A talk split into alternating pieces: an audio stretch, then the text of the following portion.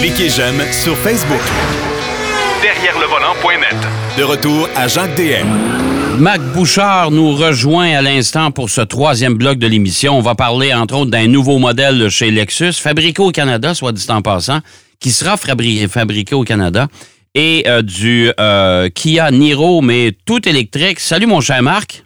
Salut, mon cher. Bon, tu allé faire un tour du côté de Kingston, je pense, pour aller euh, euh, assister à la présentation statique. Tu pas eu la chance de l'essayer, mais du nouveau Lexus NX 2022 Exact. qui va être fabriqué au Canada. Ouais. Et en fait, il faut savoir qu'on avait déjà vu une présentation virtuelle de ce véhicule-là. Mais bon, tu sais comme moi ce que c'est une présentation virtuelle, c'est bien le fun de regarder une vidéo, mais quand on a l'occasion de voir le véhicule en vrai, de voir les proportions, de voir quelle est la qualité de finition, c'est toujours plus agréable. Ouais. Alors, c'est pour ça que Toyota nous avait conviés. On était, écoute, ils ont fait ça pendant trois jours à raison de cycles de deux heures de la fois, deux journalistes à la fois. On était deux journalistes autour de- des voitures pour regarder ça. Donc, c'était fait vraiment de façon très sécuritaire. Et on nous a présenté le nouveau NX 2022. NX qui existe déjà, il faut le rappeler. C'est un véhicule qu'on connaît, qui n'a pas connu le succès que l'on pensait, mais qui, dans sa nouvelle mouture, a de très, très grandes ambitions. En fait, tellement qu'on pense du côté de chez Lexus qu'il va dépasser en matière de vente le RX. Ah ouais? Mon Ouais. Dieu, OK. Euh, Parce que, évidemment, c'est un petit véhicule, donc c'est un véhicule qui est un peu plus petit que le RX et qui arrive dans sa nouvelle version avec plusieurs motorisations pas mal intéressantes. Évidemment, tu as la version de base, le, le, le, le NX 250, qui est un petit moteur euh, standard 2.5 litres euh, ordinaire de base, boîte automatique 8 rapports, 203 chevaux. Bon, ça, c'est ça. Après ça, tu as la version 350, qui, elle, arrive avec un moteur turbo, 2.4 litres, 275 chevaux, 317 livres-pieds de couple. OK? Là, on commence à parler plus sérieusement un petit peu. Euh, et en plus, il y a un nouveau système de traction intégrale qui a été complètement repensé, refait et qui fonctionne entre autres avec les caméras. OK. Parce que les caméras sont capables de détecter certains éléments, entre autres la présence de neige, par exemple, et vont être en mesure d'intervenir rapidement. OK. Ce qui est intéressant aussi, c'est que c'est un système de traction intégrale à prise constante, permanent. C'est pas un système intégral réactif. Ça veut dire que tu as en permanence 25% de la puissance qui est transmise aux roues arrière. OK. Et il peut aller jusqu'à 50-50 là, selon les besoins. Donc, on arrive vraiment avec un véhicule qu'on a voulu plus dynamique. Et d'ailleurs, du côté de chez Lexus, c'est ça qu'on nous dit. C'est une des nouvelles particularités qu'on veut mettre de l'avant pour les véhicules, le plaisir de conduite, ce qu'on appelle le driving signature, la signature de conduite de ces véhicules-là. On veut les rendre plus agréables, plus dynamiques, plus sportifs. Et ça, ça donne vraiment, euh, en tout cas, ça donne envie de le conduire, je, t'avoue. Les, deux autres versions, honnêtement, c'est probablement les plus intéressantes parce que tu en as une qui est une hybride standard, OK?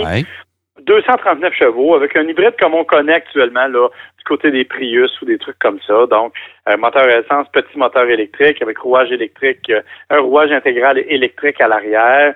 Euh, ça, c'est correct. On estime 6,5 litres au 100. C'est pas si mal. Mais tu vas aussi avoir une version branchable. OK. Et version branchable, 58 km d'autonomie, un 0-100 en 6,2 secondes ou à peu près.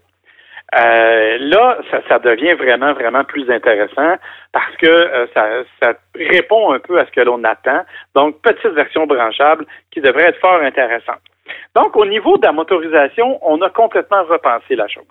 Ajoute à ça que c'est une nou- toute nouvelle plateforme, le fameux euh, Global Architecture chez Lexus, mais la version K, donc une Ouais. version qui est un peu allongée, un peu plus longue, un peu plus large qu'elle ne l'était auparavant.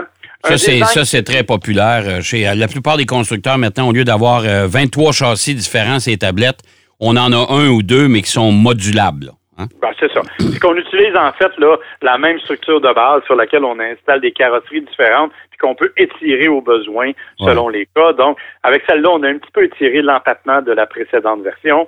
Ça, ça va, il n'y a pas de problème. Et il y a des affaires de, de design qui sont intéressantes. Entre autres, la ligne de toit. Quand tu regardes un véhicule, un VUS d'habitude, la partie la plus haute, elle est en haut du conducteur. Oui. Mais Ouais. eux autres, ils ont mis la partie la plus haute en haut du passager arrière. OK. Parce qu'ils disent tu as une position de conduite qui est plus basse, donc tu vois bien autour puis que tu es bien assis pour une conduite dynamique, mais tes passagers arrière, eux, peuvent être un peu plus hauts de façon à assurer leur visibilité aussi. OK. Donc, on a offert un peu plus de dégagement. Alors, tout ça, c'est des éléments, tu vas me dire, c'est assez standard, c'est vrai, mais on a bien fait le travail, le design, la nouvelle grille en avant, des nouveaux blocs optiques aussi. Ça, ça a été bien fait. Mais on a eu l'occasion de rencontrer une dame qui s'appelle Erin Buchanan, qui est la directrice générale de l'usine, si tu veux, de tout ce qui est Toyota Manufacturing, des usines Toyota au Canada. Et, on, comme tu l'as mentionné d'entrée de jeu, ce véhicule-là va être assemblé au Canada, à Cambridge, à l'usine de Toyota, dans la même usine où on a la RX, entre autres. C'est la première, ça, a été la première usine Lexus euh, en dehors du Japon. OK. Maintenant, il y en a une deuxième, là, mais ça a été la première usine Lexus en dehors du Japon. Et on a appris plein d'affaires. Entre autres, ce que je ne savais pas, savais-tu que l'usine de Toyota a gagné pendant 16 années consécutives le prix de la meilleure usine d'assemblage en Amérique du Nord, toutes marques confondues? Euh, ben, j'avais déjà entendu à un moment donné parler justement du succès de, la, grande réputation de cette usine-là, mais euh, non, je savais pas pendant 16 ans quand même. C'est une domination totale. Là. Et ils sont deuxièmes au monde. Derrière l'usine Lexus placée au Japon. OK. Et je te rappelle, c'est toujours toutes marques confondues, là. C'est devant les Allemands, les Coréens, les Américains, là. OK. Alors, c'est assez spectaculaire. Et la dame nous expliquait que pour créer le Lexus NX, entre autres, on est, on est obligé de revoir toute la façon de fonctionner. Parce que, euh, d'abord, on arrive avec des nouveautés. Euh, et, on a même envoyé des employés de, Cambridge au Japon pour participer à la conception du véhicule de façon à ce que la conception réponde aux besoins de l'assemblage. Par exemple, elle donnait l'exemple en disant, ben, il y a des employés qui sont allés dire, écoutez, si vous faites ça comme ça, quand on va arriver pour visser telle, telle vis, on ne sera pas capable parce qu'on n'y aura pas accès. Donc, ils ont modifié des formes pour faciliter l'accès aux pièces. Ah, en partant, c'est assez exceptionnel. Et après ça, ils ont ajouté toutes sortes d'affaires. On a utilisé, par exemple, des nouvelles méthodes adhésives pour rendre le châssis plus rigide. On utilise 20 mètres d'adhésif dans le Lexus NX. OK.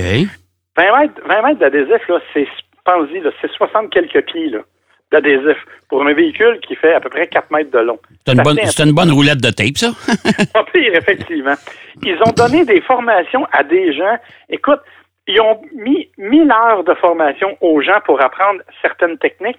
Ils ont même mis 800 heures de formation et de développement pour développer les couleurs du véhicule de façon à ce qu'elles correspondent aux besoins des designers et qu'elles soient uniformes sur tous les véhicules. OK. Et on a, comme je parlais, de 1000 heures de formation strictement pour apprendre à bien coudre les recouvrements de cuir de façon à ce que tout soit fait de façon impeccable. Alors, c'est vraiment une préparation complètement folle. Et là, ils se préparent à commencer les pré-productions pour voir comment ils vont faire des tests sur les usines avant de commencer la vraie production en septembre dans l'usine de Cambridge. Donc, oh. c'est vraiment une, tout un processus absolument incroyable pour un petit véhicule comme celui-là. Ça veut dire que les modèles pré-production vont sortir de l'usine au mois de septembre? C'est ça? Oui, exactement.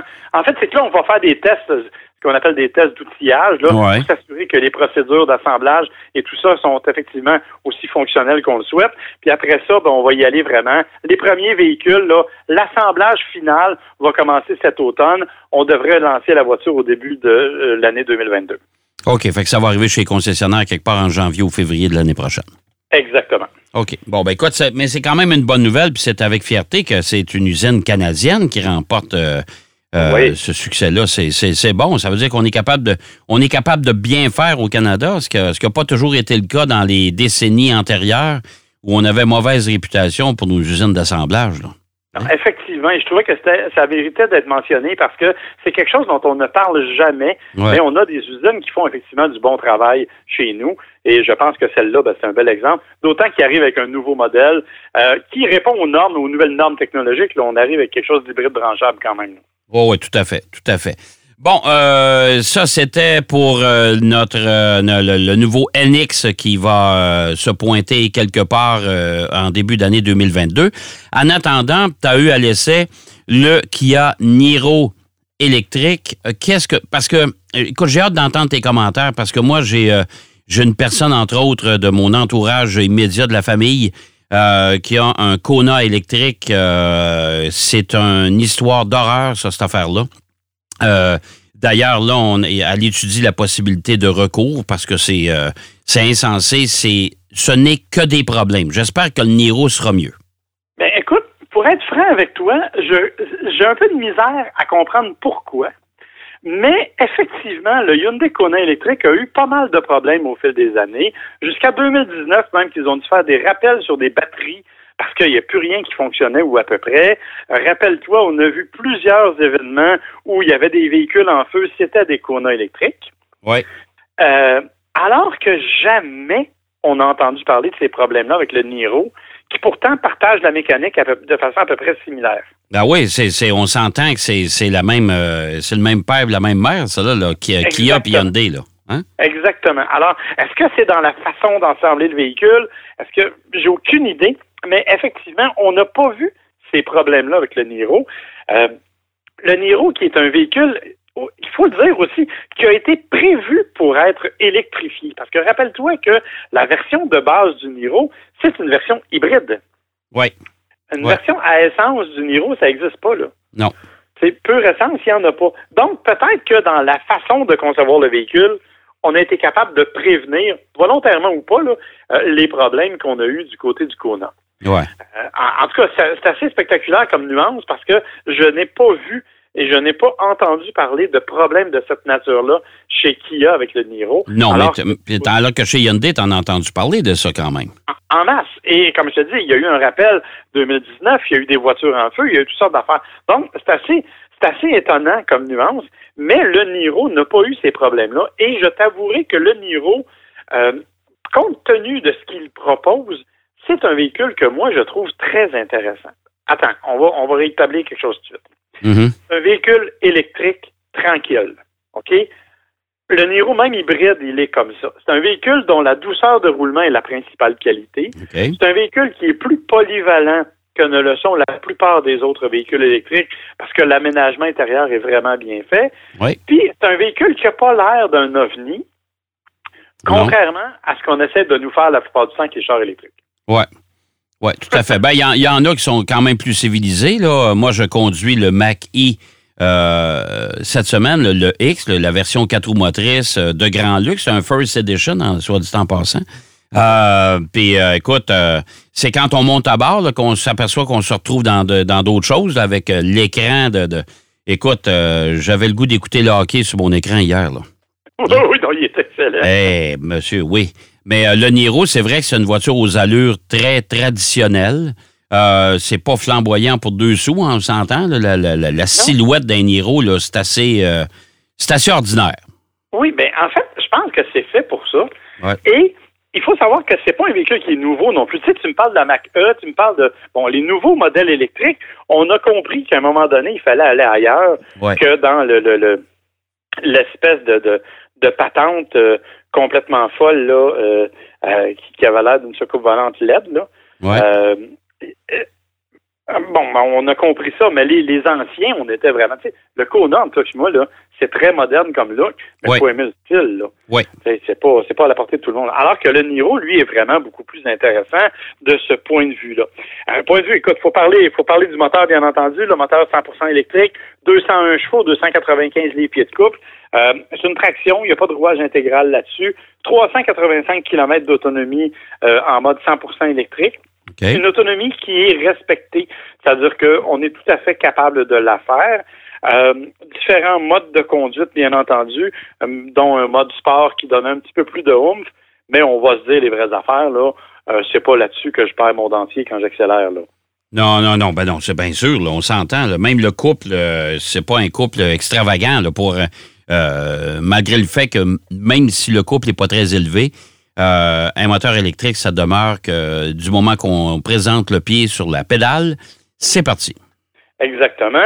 Et, bien sûr, dans le cas du Niro, c'est tout à fait ça. Mais c'est pas vraiment la qualité que l'on recherche quand on veut un Niro. Moi, le Niro, là, je l'ai recommandé à des amis euh, qui ont mon âge, qui voulaient un petit véhicule dont la douceur de roulement est surtout une qualité, euh, qui est bien maniable parce que c'est un véhicule qui a toujours été pensé pour être urbain, euh, même dans sa version hybride. Moi, je me rappelle, on était essayer ça au Texas, puis euh, on se faufilait dans le trafic avec ça sans aucune difficulté, malgré l'heure de pointe.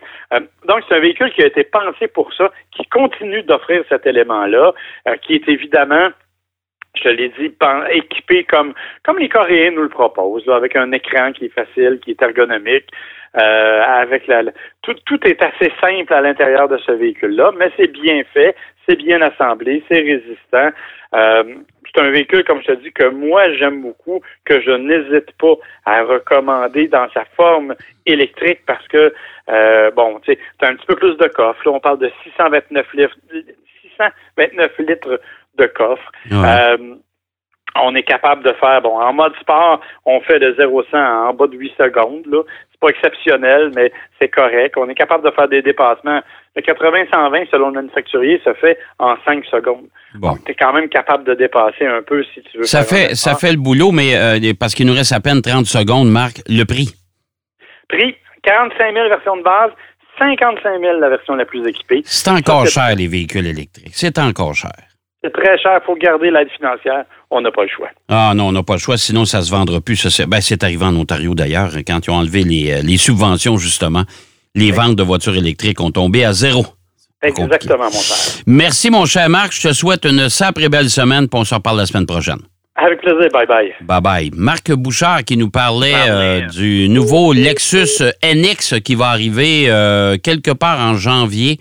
2022 euh, chez les concessionnaires et il nous parlait de son essai du euh, Kia Niro tout électrique, un véhicule intéressant. Mais euh, vous, avez, vous avez besoin des subventions gouvernementales, bien sûr.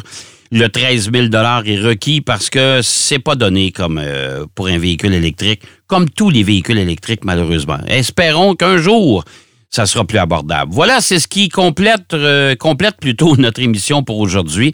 Profitez de l'été. Euh, soyez euh, vigilants. La chaleur, ben, j'espère que l'Ouest canadien, euh, ça va se rétablir. J'espère qu'on n'aura pas ça chez nous. mais il faudra peut-être s'habituer. Alors, chasse aux climatiseurs. si, si vous n'en avez pas chez vous, ben écoutez, essayez de vous en procurer un je pense que ce sera, ça va devenir un outil euh, indispensable dans nos maisons dans un avenir assez rapproché. Euh, je vous souhaite bonne route, profitez-en, surtout soyez prudents, soyez indulgents sur la route. Il y a beaucoup de monde, dont les véhicules récréatifs, donc euh, soyez indulgents. Et en attendant, bonne route, soyez prudents. Derrière le volant.